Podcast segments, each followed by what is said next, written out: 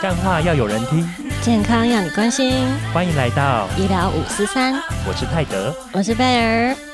前面两集我们讲到过敏三部曲，因为这个三部曲就是这个三个病：异位性皮肤炎、过敏性鼻炎，还有气喘，这三个呢是非常有高度相关性的一个疾病。然后他们发病的时候，他们是有不同的时间进程，但是他们虽然高度相关，但不是说每一个有过敏性体质的人都会出现这样子的症状。所以这个礼拜呢，我们进展到我们三部曲的最后一部曲，就是过敏性鼻炎。嗯，很多病人都会说，我的鼻水一直流，一直流，然后感冒一直看不好，我已经好几个月了这样子，然后又一直反反复复的生病。那我到底是真的感冒吗？还是其实它只是过敏呢？我们今天第三部曲就来跟大家聊聊哦，过敏性鼻炎的部分。所以，我们今天同样请到小核心新生儿童专科诊所的陈应章医师来跟我们分享。欢迎，Hello，大家好，又是我啦。我们的阿庄叔叔三宝爸。哎，那延续刚刚的话题啊，那过敏跟感冒到底怎么分？其实症状很像，而是鼻子过敏的话，也是鼻水会是流嘛，对。那最主要的话，如果是纯过敏，大部分会有一个特殊的时间性或一个地点性。例如说，他可能都在早上的时候特别严重，或者睡觉的时候呢，鼻子塞特别厉害，但是白天又都没事，或者说他白天都还好，就是可能进到某个房间之后开始鼻涕流流个不停，这种就比较偏向是过敏的问题。因为过敏一般是要有刺激物在才会有症状啦。所以像刚刚讲，早上就是因为可能温度刺激啊，在房间可能这个房间真的太脏了，或真的有鼻癌啦、娃娃超多啊，或者在那边跳沙发，跳完开始症状，就属于比较像过敏的问题。那感冒的话呢，通常就会是症状比较整天都差不多，可能鼻水就是从早流到晚，睡觉也许再严重一点点不等这样子。那鼻子分泌物颜色还有一点点差异，纯过敏的鼻涕大部分是透明的。哦，或顶多偏一点点白色黏黏的，大概是这样子。那感冒的话呢，可能会偏一点点黄黄的感觉，哦，是这样。还有症状持续时间还是有点差。过敏通常就是离开那些地方或者那东西解除之后就好了，结束。感冒大概出现会持续大概三天起跳吧，然后到一周内会好，大部分是这样。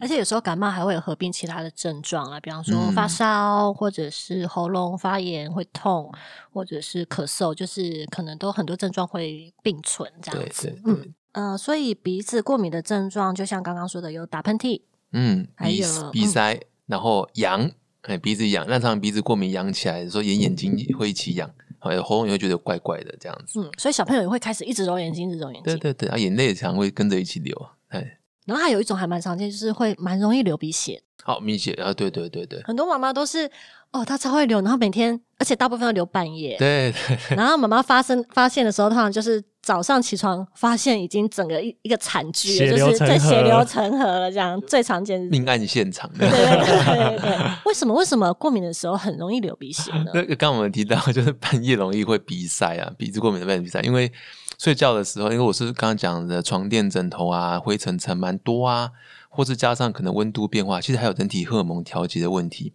半夜最容易发作，鼻子过敏一样就是肿起来。那黏膜它也是个限度啊，太肿之后可能就会破掉，可能就会流鼻血，或是说他可能半夜真的很痒，他不自觉的去搓了，或是不自觉去挖了，就把它挖出个伤口，就感就会出现一个一滩血在床上，早上就被把妈妈吓死这样子。因为有时候白天你自己还能控制自己的手。有时候半夜睡着的时候，你真没有办法控制，所以那边一直揉，你是自己不知道。对。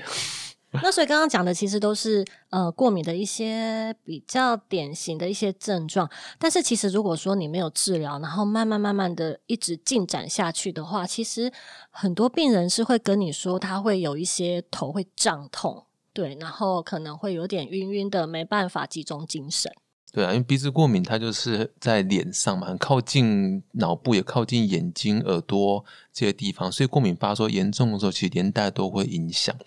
确实，就是鼻子过敏严重的时候呢，可能他的换气有些状况会有点晕晕的，也因为发炎的关系，脑部会受点影响，可能就会精神不集中啊，有的会生气啊、躁动啊这些症状，会就会跟着跑出来。而且如果是小朋友的话，他很容易这样睡不好啊，对对，然后早上就叫不起床。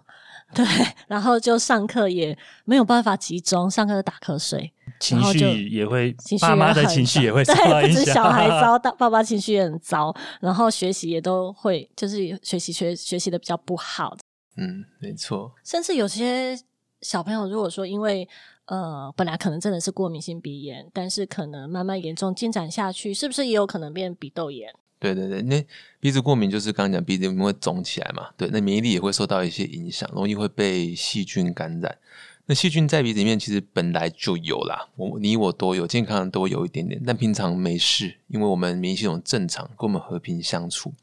但过敏发作的时候呢，那首先就是它肿起来了，细菌分泌物出不来，它就慢慢累积，那你免疫力又下降，细菌就越来越多，越来越多，越来越多，然后常常就会变成鼻窦炎，那也容易会合并中耳炎。嘿，这些都是属于连连带关系的。嗯，小朋友真的蛮容易因为鼻窦炎而造成中耳炎的。嗯，那刚刚讲到，除了说嗯头晕啊、学习会影响到之外，其实好像跟一些比较特别的疾病，其实也有那么一点相关性，像是小朋友的过动跟嗯妥瑞。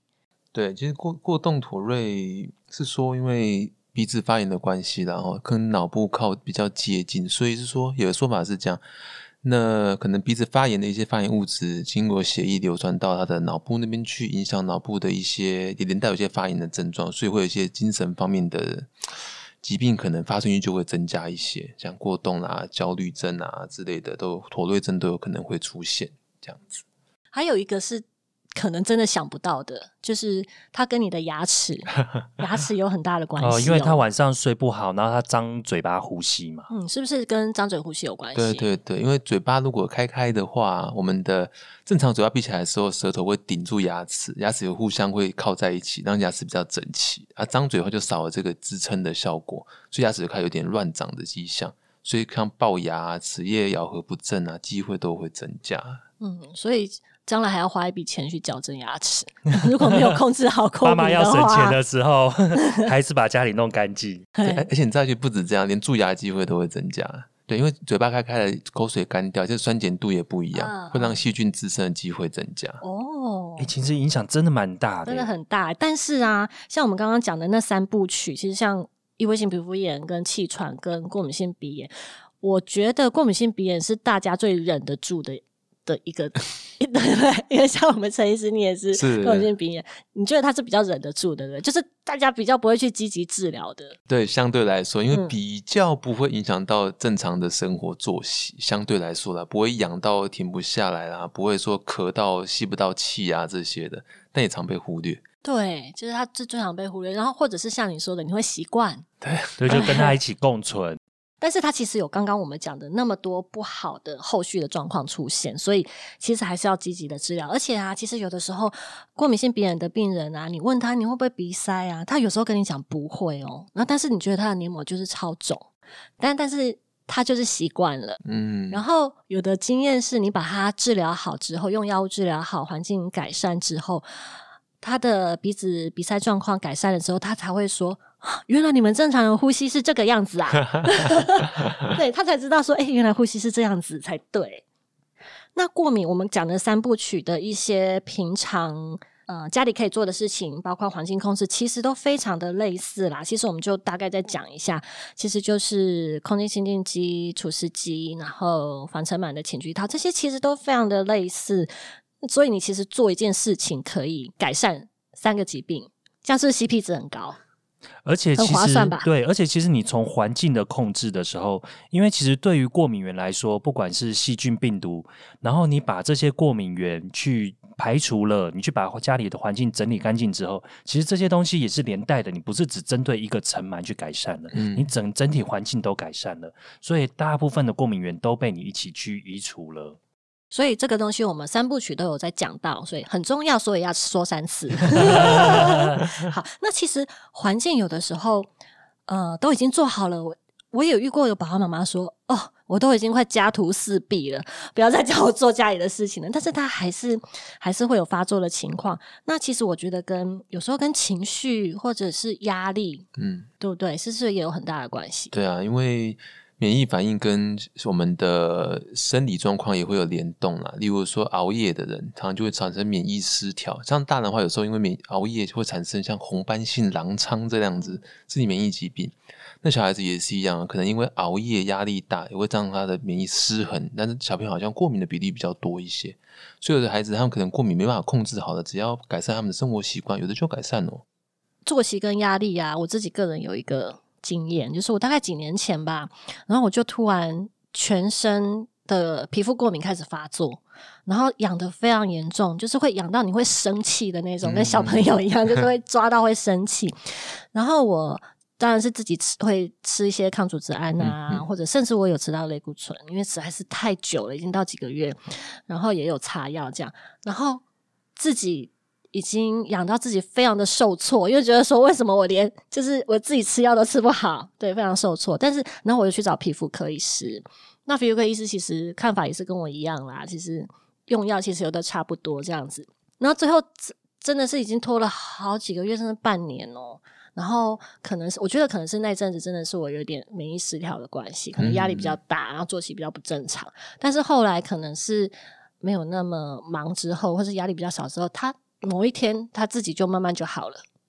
就是我也没有做什么其他，我也没有什么加重药或什么，反正他就自己就好了。但是你家里的环境是干净的吧？你沉默了，你没有觉得我在避开这话题？你是要我家徒四壁是吗？那我也来说一下我自己的经验，因为刚刚阿庄医师讲到说，那个如果是过敏的话，他的鼻子的分泌物会比较透明。那我以前也是，我知道自己是对那个冷风会过敏，所以就是比如说冬天早起床的早上，打了几个喷嚏之后，就会一直流鼻水。然后流鼻水就是完全停不住，然后它就是水水的这样一直流，还会流到口渴，那也流太多了吧？就是真的止不住啊，没办法。对，所以后来后来也是说，就是早上一起床的时候，我就会在离开被窝之前，我就戴口罩，嗯，然后把鼻子保暖。后来这个症状就完全就改善了。其实我觉得戴口罩对于那个过敏性鼻炎来说，我觉得改善幅度还蛮不错的，因为它可以让你的口腔附近的温度不要瞬间的变得很大，或者像进出冷气房或者是捷运站，而且也有一个湿气。嗯，对，我觉得这一点帮助还蛮大，大家可以参考一下。那除了说环境之外呢，那我们再来讲一下过敏性鼻炎的药物吧。大概医生都会开一些什么药呢？哦，最常用的，然后就是口服的抗组织胺。哦，口方组胺有分第一代跟第二代。那通常如果是比较急性的问题，我们可能会用第一代的为主。但如果是有长期的问题的话，可能就选用第二代抗组织胺。差别在第二代抗组织胺长期吃的情况下，比较没有所谓严重副作用的问题。第一代虽然效果很快，但是副作用也相对明显一些，例如说容易会想睡觉。好，在小孩子可能还会促进胃口，这个不知道算不算是 好好事吗？对啊，但是真的有人就我觉得想睡觉对父母也是一个好事，对，都是好事，又吃又睡，哇，养胖最好。但真的有的是因为这样子变得很胖，这样，对，所以相对来说，我们比较常的还是第二代啦，这样子。有时候我都跟爸爸说：“哎，爸，妈妈，妈妈，我帮你开这个，帮小朋友开这个药，他比较不会想睡的，这样子，我帮他选这一种的。”然后爸妈就说：“你可不可以帮他选想睡的那一种？” 对，我有遇过，太长了，这爸妈真的太辛苦了。对，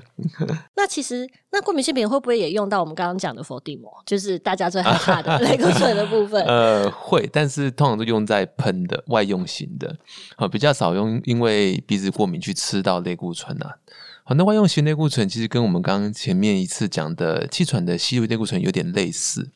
就是属于。呃，在局部作用的几乎很少进入全身血液循环，所以我们爸妈担心的什么月亮脸、水牛肩、长不高的这些副作用很少出现，哦，是可以放心用的这样子。那它是怎么用？它是有症状才要拿出来呢，还是？哦，它是要经常性使用。例如说，呃，假设这很稳定，你当然没有用，当然没有关系。但如果你是属于已经明确的，就是一变天就会发作的小朋友，你可能变天前几天你就要先开始用了。对，然后可能要先用的，因为当天有这样才用，你喷下去可能要等半天一天才会有改善，所以不要当下使用。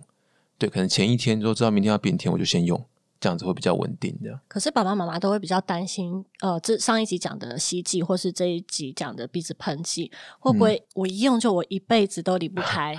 不会啦，对啊，你减少它的发作。我有时候这些药物的目的是让它不要发作得太严重，但是这个站期间我们要做的事就是改善生活环境，然后找到可能的过敏源，把它去除掉，以及有生活习惯不好的孩子要赶快把它改掉。例如说刚刚讲熬夜的孩子，要让他早点睡觉；胖孩子，因为肥胖也会让过敏机会增加，胖孩子去减肥，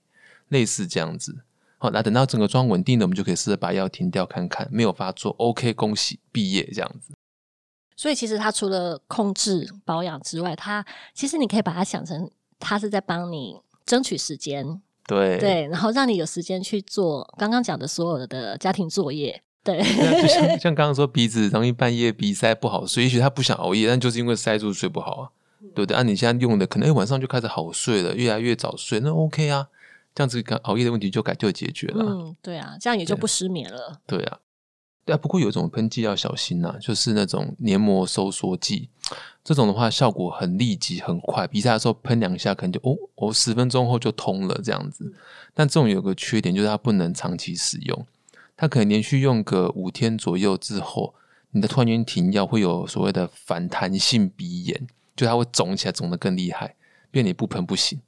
所以这样的喷剂可能就是你可以有，但是看状况，真的很塞，你必须现在立刻要投，你可以偶尔用一下，但不要经常用。而且通常，嗯，像类似这些药品，他们在广告的时候，他们都比较不会提及到这些这个重要的这个副作用，可是他们反而会说不含类固醇对 光是这一点，感觉好像就抓到很多 家长的心，这样子。那希望经过我们这样子的解说之后，让家长了解一下，那个东西的使用是不可以常常使用的哦、嗯，那洗鼻子会不会有改善呢？哦，洗鼻子，洗鼻子可以啊。呃，洗鼻子的作用就很像是我们在刷牙、洗脸一样，把一些脏东西给去掉。那鼻腔其实是一个过滤空气的地方啊，初步过滤空气，所以里面其实会卡很多像是比较大的灰尘啊，比较大的一些脏东西在里面，那可能会造成鼻黏膜就是一个刺激在那里。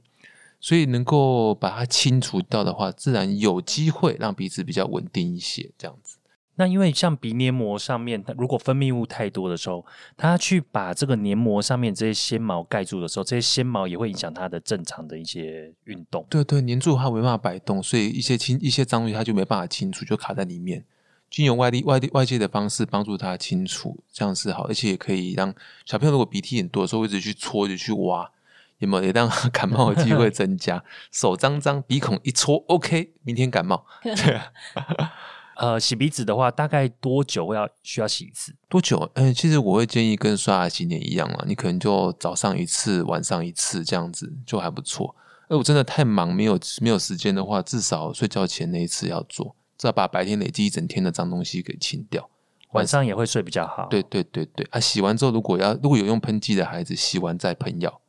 对对，这样效果会更好。那它适合每天都这样做吗？还是平常没症状的时候也要洗吗？没症状的时候洗可以啊，对啊，就只是 当成清洁。对，就像刷牙洗脸一样，但是洗的方式就不要太粗鲁啦，不然有时候洗真的可以给你洗到流鼻血这样子。对，好，那我们之前在首部曲的时候，在讲义肤的时候，好像有提到，呃，益生菌好像有那么稍微一点点的嗯有改善的功能、是功效。在那益生菌在气喘跟过敏性鼻炎的角色呢？嗯，是这样子。前面有提过细菌的部分啊，细菌对免疫方面是一个有机会让免疫平衡的角色，这样子。那现在报告是比较多，益生菌是对皮肤还有肠胃的过敏比较有机会改善。那鼻子跟气喘的部分改善的比较不明显，有些报告还会说哦，好像有变不好的迹象。所以在纯鼻子过敏或气喘的孩子，我们通常不会建议他一定要去吃益生菌，对，但是还是环境要先弄好，这样。那你还没有听过其他的保健食品？啊 有啊呃，其他的就是那个深海鱼油吧，嗯对，鱼油 omega three 啊，哦，这个脂肪酸是说可以有抗发炎的效果，在大人常用来说什么呃预防心血管疾病啊之类的。那也有一些孩子过敏的孩子吃了之后好像会改善，呃，我一直讲好像好像，因为很多人吃是觉得哎还好没什么变化，但是就是可以试试看这样。因为目前来说，研究报告真的还不多，对对，所以我们没有办法就真的跟听众说他他有没有嗯效。对，因为我们其实讲话会比较保守，因为我们都是需要看到实证的报告，